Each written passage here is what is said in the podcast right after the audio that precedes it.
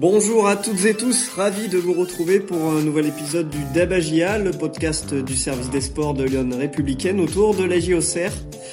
Euh, pour débattre aujourd'hui, j'ai à mes côtés le, duo de journalistes sportifs Julien Benboli et euh, Benoît Jacquelin. On va déjà prendre de vos nouvelles. Est-ce que vous allez bien, messieurs, pour euh, débuter un nouvel épisode du Dabagia Salut Florent, salut à tous. Bah écoutez, ça, ça va bien. Une semaine avec deux déplacements et quatre points dans les valises, c'est plutôt intéressant pour, euh, pour la GIA. Ouais, euh, bah une confiance retrouvée pour les Auxerrois et, et qui profite aussi à Benoît dans, dans, le même coup qui était des deux déplacements. Julien, est-ce que ça va aussi de ton côté? Bah, Bonjour à tous, oui, ça va, ça va très bien. On voit que, que la GIA est, est, en pleine forme à l'échelle de, de, sa saison, elle est en pleine bourre. Donc euh, c'est que du plaisir et on va prendre également du plaisir à en parler euh, aujourd'hui. Eh il n'y a plus qu'à. Alors au sommaire comme d'habitude, euh, un débat autour euh, d'une thématique euh, qui sera la suivante. Radou est-il la recrue qui change tout pour l'AGIA euh, sera suivi les traditionnels coups de cœur ou coups de gueule de nos journalistes, nos réponses à vos questions et enfin en, voilà, en ultime chapitre de notre débat le nom du vainqueur des deux places en jeu comme d'habitude pour la prochaine réception des Auxerrois à la baie des Champs. Alors je, l'ai déjà annoncé, la thématique de la semaine est la suivante. Radou est-il la recrue qui change tout pour l'AGIA euh, petite prise de température, je vais commencer par toi Benoît, qu'est-ce que tu penses un peu de, bah, ce thème-là? Euh, bah, sur le déplacement à Lorient et le déplacement à Nice, c'est un joueur qui s'est mis particulièrement en, en, évidence avec euh, notamment voilà comme temps fort un arrêt à la dernière seconde, euh, enfin dans la dernière minute à, Lorient, un arrêt décisif pour préserver le, le 1-0 et puis à Nice il repousse un, un penalty et sur euh, la seule occasion euh, niçoise en, seconde période, il, envoie une claquette quand même assez euh, assez impressionnante qui fait qu'il y a un 1 à la fin. Donc un gardien décisif sur sur les derniers matchs, c'est c'est important et effectivement, est-ce que ça change tout? Je sais pas. Il y a pas mal de choses mises bout à bout que la GIA fait mieux en ce moment et qui font qu'il y a des meilleurs résultats, mais Radou en fait partie, ouais. Ok, ben merci Benoît. Julien, quel est ton avis sur euh, le Carado oui, je pense, moi personnellement, je pense que c'est c'est une recrue qui change tout. Alors, est-ce que c'est la recrue qui change tout? Oui, je, je, je le pense quand même parce que c'est quand même un poste où on a beaucoup débattu depuis le début de la saison. Voilà, c'était un, un, réel problème. Euh, c'était un peu à un moment, c'était un peu trois tirs cadrés, trois buts euh, contre la GIA. Donc c'était un vrai problème. On sait que pour se maintenir, faut quand même un gardien de de qualité, un gardien décisif, parce qu'à la limite, un gardien de qualité, ça veut tout et rien dire. Et là, on voit quand même que Évidemment, c'est sublimé par Staré euh, Lorient et puis ce penalty et Staré euh, à mais on sent depuis l'arrivée de Radou quand même euh, qu'il apporte une réelle sérénité euh, dans, dans l'assise défensive au Serroise. Il est assez impressionnant sur sa ligne, il est assez performant dans tous les autres secteurs, donc il a énormément changé le, le visage défensivement de, de la GIA et, et s'il fallait ressortir, oui, une recrue de l'hiver, sachant qu'il y en a pas mal, on en parlera, qui ont été, qui sont performantes. Je pense quand même que, que Radou, oui, change tout pour revenir au, thème du débat. Eh bien parfait, Julien s'est donc mouillé et c'est plutôt oui euh, de son côté. Alors ben débattons sans plus attendre. On, va rappeler peut-être un peu le, contexte de l'arrivée du portier roumain. Euh, c'était déjà le 25 janvier dernier, après le départ euh, plutôt surprise de, de Costil à, à Lille. il arrivait en prêt sans option d'achat jusqu'à la fin de saison en, provenance de l'Inter Milan. Euh, voilà, André Radou, il a 25 ans, il est international romain, deux sélections chez les A, 14 chez les Espoirs. Euh, et donc, il, est arrivé voilà, pour pallier euh, le, départ de, Benoît Costil, et c'est lui qui garde le but, bah, dans la, le but Auxerrois jusqu'à la fin de saison dans cette mission maintien pour les Auxerrois. on va peut-être commencer par écouter le coach Christophe Pellissier qui se félicitait comme des progrès effectués défensivement de, son équipe sur les derniers matchs et, qui voyait du coup en, euh, en Radou bah, le, gardien qui, qui peut en tout cas rapporter des points à son équipe. On écoute, euh, donc c'est au sortir de la dernière rencontre Serroise à, Nice euh, qui s'est soldée par un résultat nul, un but partout vendredi. Encore une fois, je crois qu'il a, fait une prestation de qualité. Il, rassure l'équipe. Donc quand, on a un gardien derrière soi qui, rassure, ben, la défense prend de la confiance il amène, son expérience internationale. Donc euh, on a besoin de ça pour être performant, on le sait, on avait, avec quelques difficultés sur le plan défensif. Je crois qu'à la fois son arrivée, à la fois le, changement de système permet à l'équipe d'être plus solide, donc avoir plus de confiance. Alors messieurs, on, sent que Christophe Pellissier est surtout rassuré par euh, les prestations d'André euh, Radou. Euh, est-ce que c'est un constat qu'on peut partager Surtout, voilà, on demande à un gardien qui soit rassurant. C'est vraiment ça qui se dégage d'après ses prestations. Oui, bah c'est ça, c'est le côté où vous savez qu'il peut vous enlever une épine du pied entre guillemets quand quand euh, euh, voilà vous faites bon les efforts défensifs pour empêcher déjà l'adversaire de se montrer dangereux, mais le peu de fois où il arrive euh, à se mettre en position et à tirer au but en bonne position, bah là vous avez votre gardien qui va sortir l'arrêt décisif. Donc effectivement c'est c'est ça qui est le côté rassurant et et oui je pense que effectivement ça se transmet un peu à, à ses coéquipiers.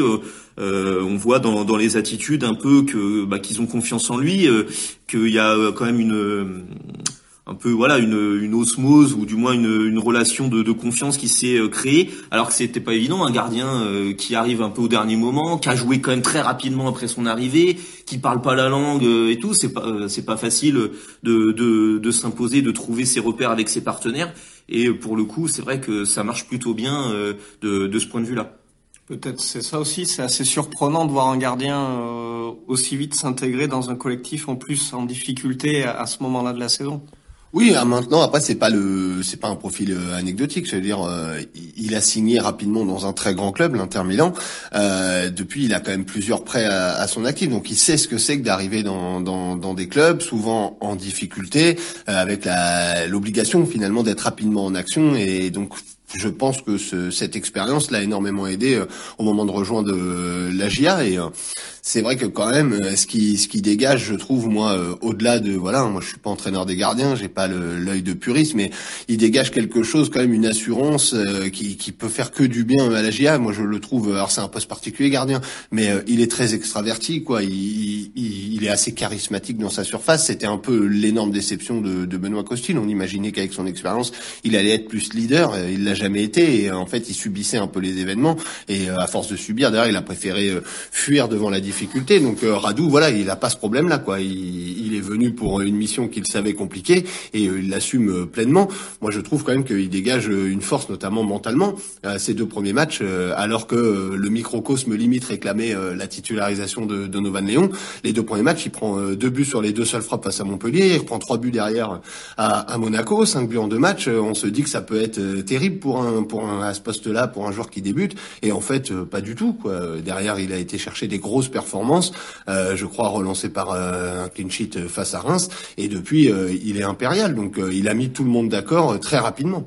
Julien le rappelait, hein, on va peut-être dire son bilan euh, en 7 matchs avec la GIA, c'est 8 buts encaissés, mais euh, voilà, c'était déjà 5 buts encaissés sur ces deux premiers. Donc depuis, il y a une vraie euh, montée en régime du portier roumain. Benoît, comment on peut qualifier aussi ce, profil-là de, gardien, de ce qu'on voit? Je le trouve assez complet. Il il peut s'illustrer sur euh, sur sa ligne, euh, sur sur euh, je trouve moi une belle qualité de prise de balle vraiment où il relâche rarement les ballons, il est capable de de faire des prises de balle propres y compris sur des frappes assez difficiles.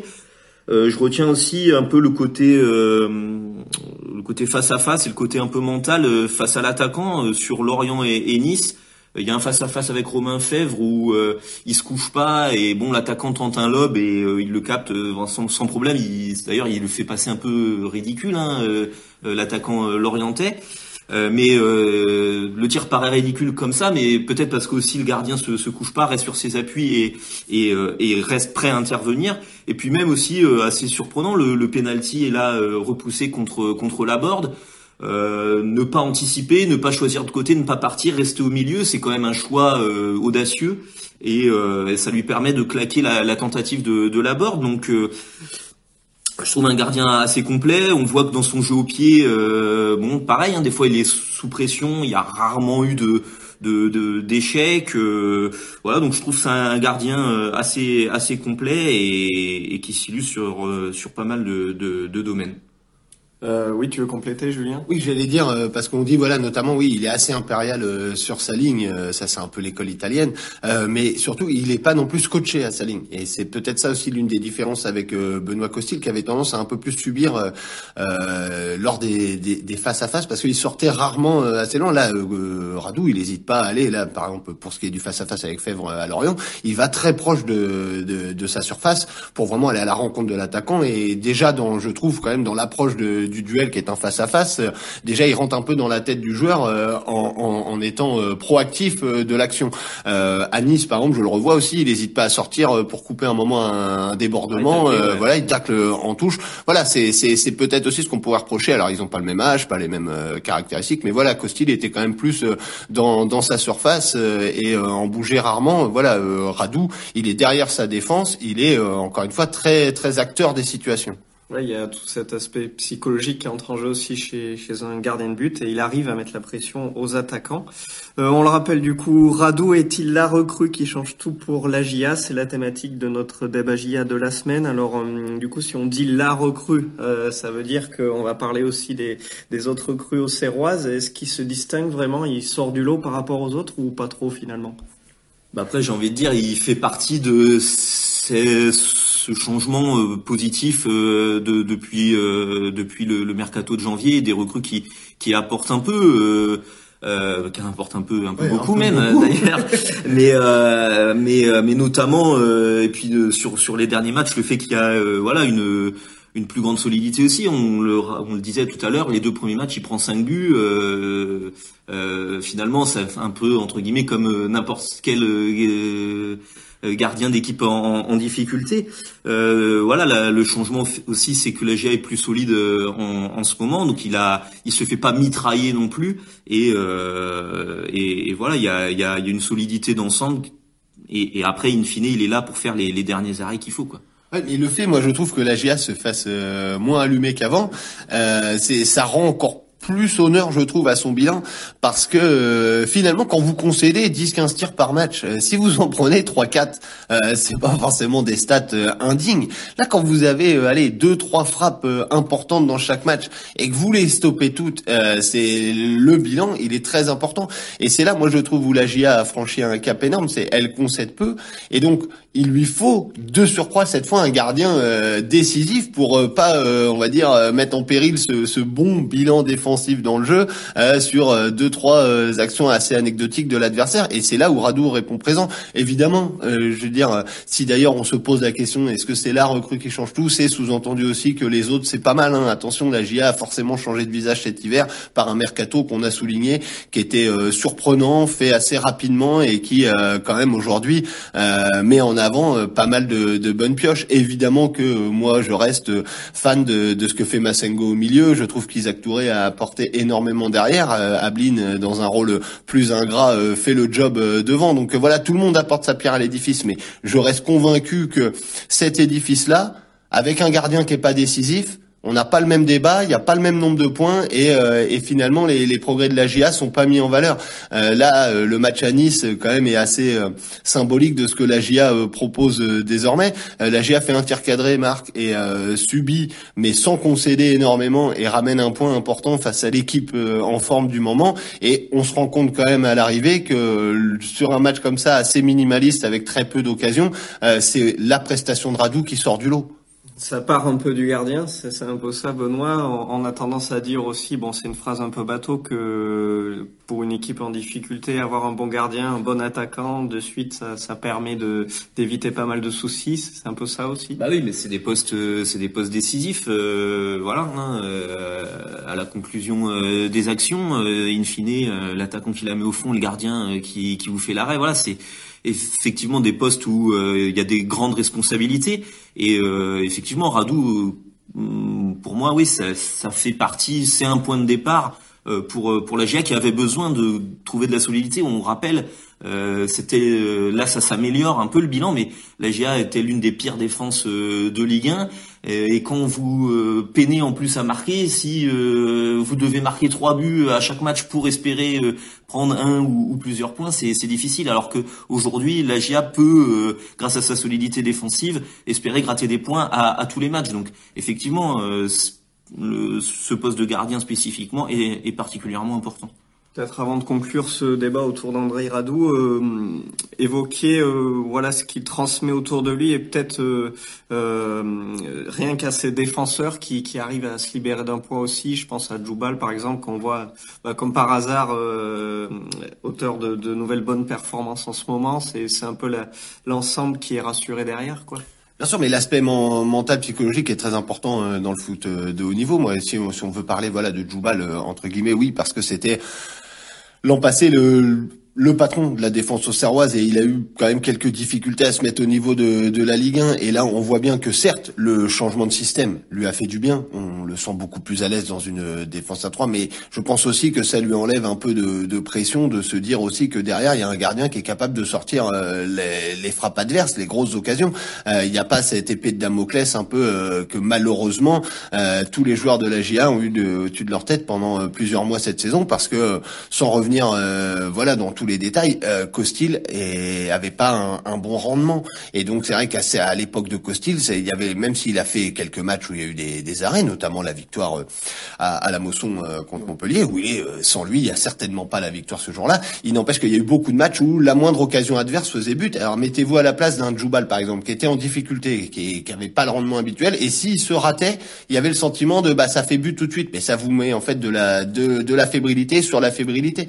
Alors que là, en fait, le système, pour revenir, parce qu'il y a plein de choses qui expliquent le, le renouveau de la GIA, le système, je pense, a, a rassuré l'arrière-garde euh, au Serroise. Et en plus, bon, bah, s'il y a un moment dans le match, euh, il y, a, y a une petite erreur, il y a une petite ouverture, l'adversaire en profite, vous avez un Radou qui est quand même impressionnant, parce que là, on a mis en avant euh, Lorient, Nice, parce que c'est récent. moi, je, j'invite tout le monde à re-regarder le match à Angers, où, encore une fois, ce jour-là, il sort 3-4 arrêts qui changent quand même totalement la rencontre. Ça aurait été beaucoup plus compliqué pour les Ossarois s'il n'avait pas été décisif. Ok, bah ce sera le mot de la fin de ce débat. J'espère que voilà, on aura répondu en tout cas comme il se doit à, cette problématique-là. Euh, passons désormais au coup de cœur et, coup de gueule de nos journalistes. Je commence par toi, Benoît. Tu te situes de quel côté cette semaine? Oui, euh, bah, c'est un coup de cœur. Euh, décidément, il s'accumule en ce moment. Euh, c'est un coup de cœur pour le retour à la compétition de, Théo Pelnard. Alors forcément, c'est quelqu'un qui a disparu entre guillemets euh, des radars depuis le, le, début de la saison, mais qu'on n'oublie pas un défenseur important de l'an dernier et je pense qu'il qui aurait été important cette saison et qui va l'être certainement pour la fin de saison par bah, par ses qualités de défenseur et son état d'esprit aussi combatif. Hein. Je pense que à un moment donné où la GIA peut-être en a manqué cette saison, il aurait fait du bien et Maintenant que la GIA a trouvé un peu cette solidarité, cette combativité, lui va parfaitement incarner ça. Et Théo Pelnard, donc qui s'est, euh, qui a eu une grave blessure au, genou euh, durant la préparation euh, fin juillet et qui a retrouvé la compétition en, avec l'équipe B ce week-end pour une heure de, jeu. Donc voilà, ça va être un retour progressif. Hein. C'est pareil. Hein, je pense que les gens vont dire, bah quand est-ce qu'il rejoue? Je pense qu'il voilà, il va y avoir voilà, un temps de jeu progressif, le temps de reprendre du rythme, le rythme du match. Euh, et puis, euh, et puis peut-être qu'on pourra compter effectivement sur sur lui pour euh, pour la fin de saison. Donc content de, revoir Théo Pelnard sur les terrains. Et au passage, on lui souhaite un joyeux anniversaire. C'était le, jour de ses retrouvailles avec le terrain, donc c'est magnifique pour lui. Enfin, des, bonnes nouvelles de son côté. on enchaîne. Julien, tu es de quel côté toi du coup? Ben euh, moi ça va être un, un coup de gueule. Euh, alors c'est pas contre, bah, c'est pas contre la GIA du moment. D'ailleurs, ce serait plutôt contre la GIA d'avant. Euh, moi j'ai, j'ai lu l'interview de, de Jean-Marc Furlan donnée chez nos confrères de, de Malik 2 et je, je peine à comprendre la démarche de l'ex-entraîneur au Serrois, euh, sans rentrer dans les détails parce que là en fait l'idée est pas de dire euh, il a tort là-dessus, il a pas tort là-dessus, il a tort sur certains points. Il a le droit aussi d'avoir sa vision assez dure envers la GIA vu ce qui s'est passé sur d'autres points, mais je vois pas en fait qui, comment il peut lui, qui est d'habitude plutôt bon en com, euh, se dire qu'il va sortir grandi de, de, cette prise de parole, où donc euh, il attaque le club sur la manière dont il a été euh, licencié, sur la manière dont le club en coulisses est géré, sur le mercato, et plus grave, je trouve, il prête certaines paroles à un membre du staff et à des joueurs, et je trouve quand même qu'il met des, des gens en porte-à-faux. C'est prendre la prendre la parole euh, pour soi, c'est c'est une chose. Le faire pour d'autres, euh, ça me paraît complètement aberrant. Et là, je parle, moi, mon coup de gueule est sur le sur Auxerre. Qu'est-ce que doivent en penser les, les gens de Caen, puisqu'ils révèlent des, des discussions très avancées avec le club de Caen pendant que l'entraîneur Stéphane Moulin était en train de perdre sa son épouse. donc voilà, je j'ai pas bien compris la démarche de, de Jean-Marc Furlan. Je pense que c'est pas simple tout ce qu'il traverse depuis qu'il a été mis de côté, mais des fois, il faut, il vaut mieux se taire, pense. Bien Julien, ça tombe bien, c'est une passe décisive euh, tout trouvée pour euh, le chapitre suivant de notre débagia qui concerne nos réponses à vos questions puisque Thibaut euh, avait des interrogations concernant son entretien à, Malik 2 de Jean-Marc Furlan. Et il dit voilà les propos suivants. comment justement les propos critiques de Jean-Marc Furlan impliquant certains joueurs dans son entretien pour le site Malik 2 sont-ils pris par le club et le vestiaire? Bah, par le des échos, ah, des échos. Déjà, ça a surpris pas mal, euh, pas mal de monde, c'est sûr. Moi, pour euh, ce qui est de parler, on va dire du club, donc de certains euh, dirigeants, voilà, ça a pas été très bien, très bien accueilli. C'est pas forcément une surprise parce que bon, on va pas se mentir, hein, les deux, les deux camps se sont séparés dans la, dans la difficulté, et donc finalement, qu'il y a un peu de rancœur, ça, ça peut se comprendre. Mais c'est vrai que le timing et les propos aujourd'hui, dont certains, voilà, démentent la, la véracité. Chacun a sa, a sa version depuis le début, sont pas forcément bien, bien accueillis. Pour ce qui est des joueurs, oui, euh, on sait que ça en a parlé euh, entre certains. Après, euh, de là, je peux pas vous dire totalement la, teneur, mais pour des joueurs comme Hein et Autrette qui sont cités hein, dans, dans, l'interview, je pense que c'est pas simple à vivre. Et eh bien maintenant qu'on est lancé, on, va enchaîner nos réponses à vos questions. Davy qui dit au vu des derniers résultats et de la forme affichée en ce moment, la GIA est-elle l'équipe la mieux armée dans la lutte pour le maintien peut-être difficile à dire. Euh. Bah, c'est toujours hein, entre guillemets quand on prend oui les formes récentes etc. C'est comme la semaine dernière on avait la question est-ce que la GIA est une équipe du milieu de tableau? Bon bah si on prend juste oui les deux trois derniers matchs, voilà c'est en tout cas on peut souligner là je suis d'accord avec euh, David l'internaute c'est que euh, vaut mieux être dans la position de la GIA en ce moment que il y a d'autres équipes qui à l'approche entre guillemets du du sprint final et des, des dernières journées sont sur euh, la pente descendante, la pente glissante. Bon ben euh, il va plus rester beaucoup de temps et plus beaucoup de ressorts pour inverser ça. Je préfère être dans la position de la GIA où effectivement il y a des choses qui se mettent en place et qui se construisent pour pouvoir euh, effectivement affronter une fin de saison sous pression où il va y avoir des matchs en jeu, etc.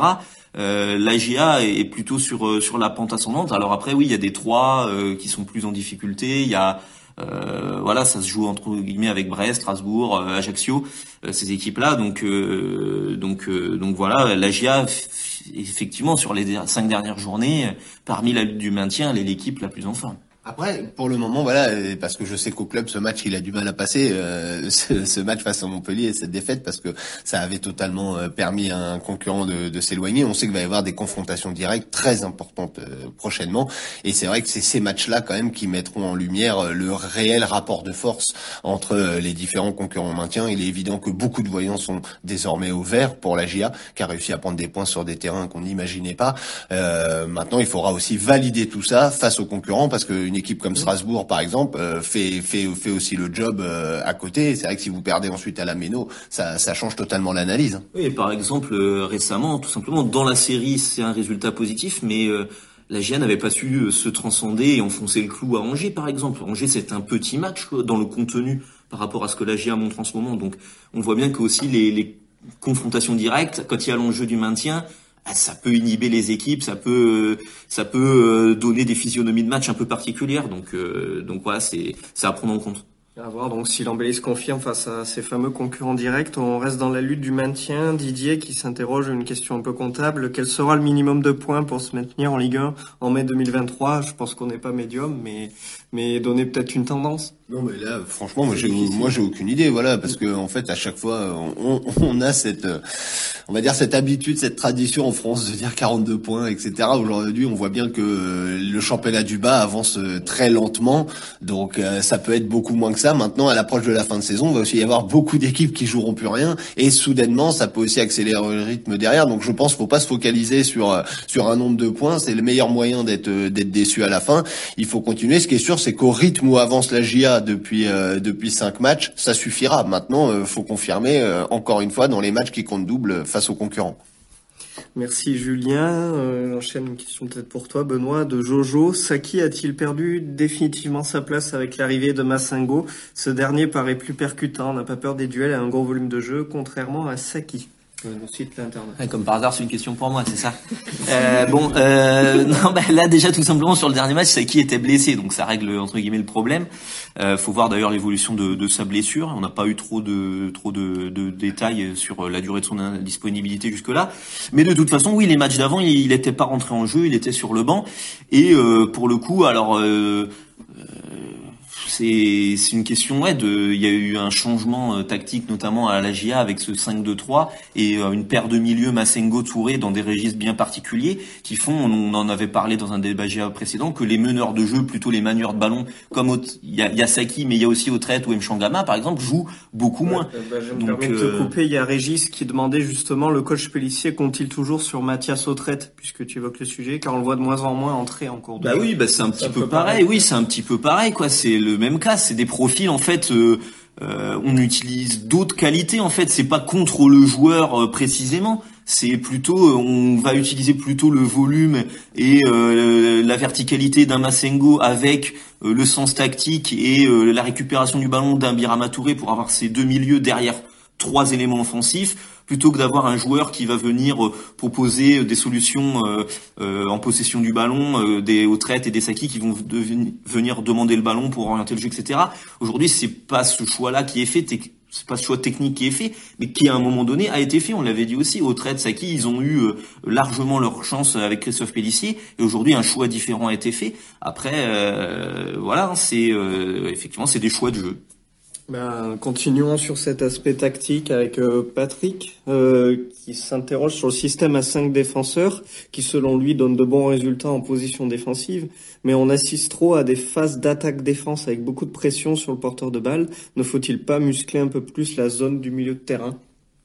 Voilà l'interrogation qu'avait Patrick.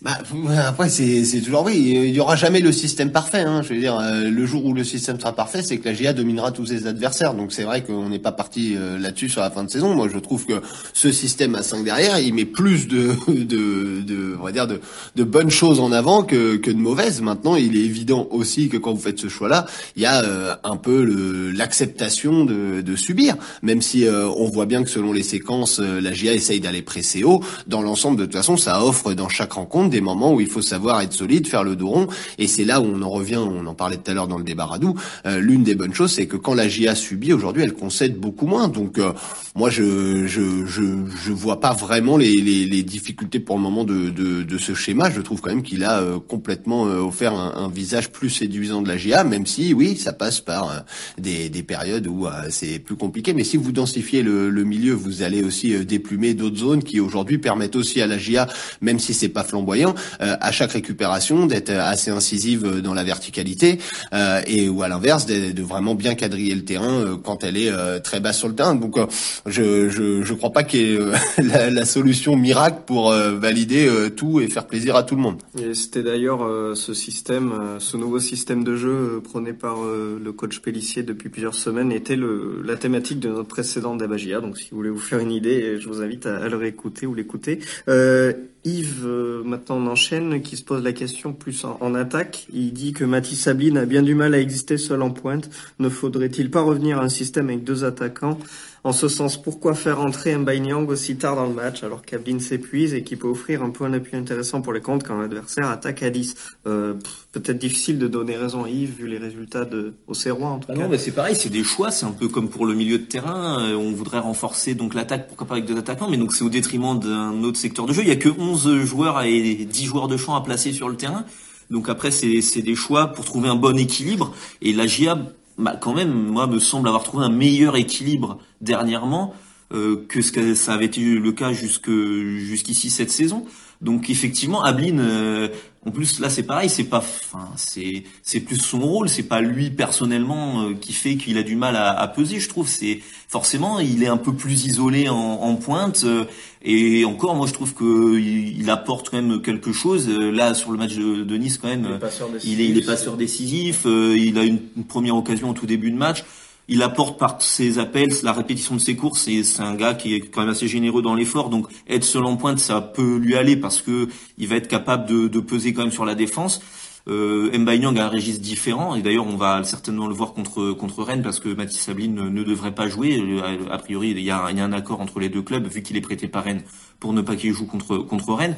Donc effectivement là on verra avec euh, certainement, il faut voir l'option qui est choisie, mais certainement peut-être du poste pour poste avec Nyang qui lui va apporter un, un, profil un profil différent.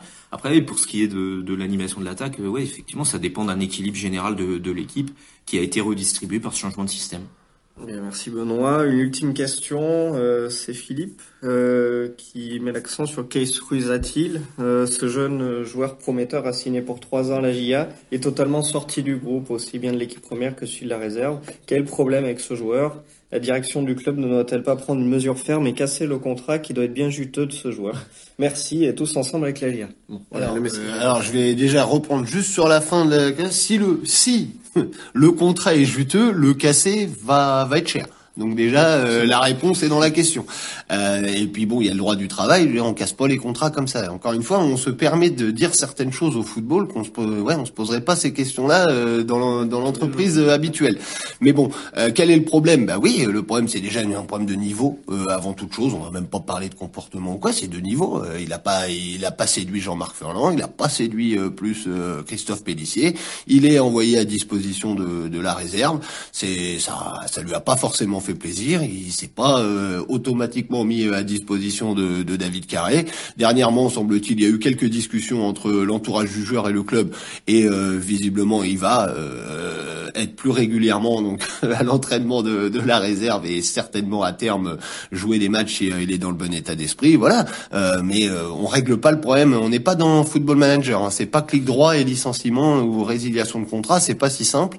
Donc il y a un contrat, il est long parce que c'était pour le club, c'est l'été dernier un pari qui se tentait et qui pouvait être intéressant, euh, notamment en termes de valorisation. Si ça avait marché, ça aurait pu, avec une longue durée de contrat, euh, permettre euh, une belle cul de but sur le marché des transferts. Bon bah on n'en est pas là. Ça va être pour le moment, c'est plutôt un poids que le club traîne. Maintenant, s'il si, se remet dans l'esprit, qu'il fait les efforts et qu'il joue en réserve, ben, on verra en fin de saison ce que ça peut donner. Eh bien, merci messieurs d'avoir répondu aux questions de nos internautes. Avant de conclure ce nouveau débagia, le moment est venu de dévoiler du coup le vainqueur des deux places en jeu pour agir à Rennes. Prochain rendez-vous à la baie des Champs des Auxerrois, ce sera ce samedi 11 mars à 17h et il s'agit de Jean-Claude Tribaudot. Alors bravo à lui et n'hésitez pas à retenter votre chance via notre site internet pour une autre rencontre. C'est donc le clap de fin de ce débagia. Merci à toutes et tous d'avoir pris le temps de nous écouter. Restez bien connectés sur lyon.fr pour suivre l'actualité de votre club préféré et à très vite. À bientôt, bonne semaine. Bonne semaine à tous.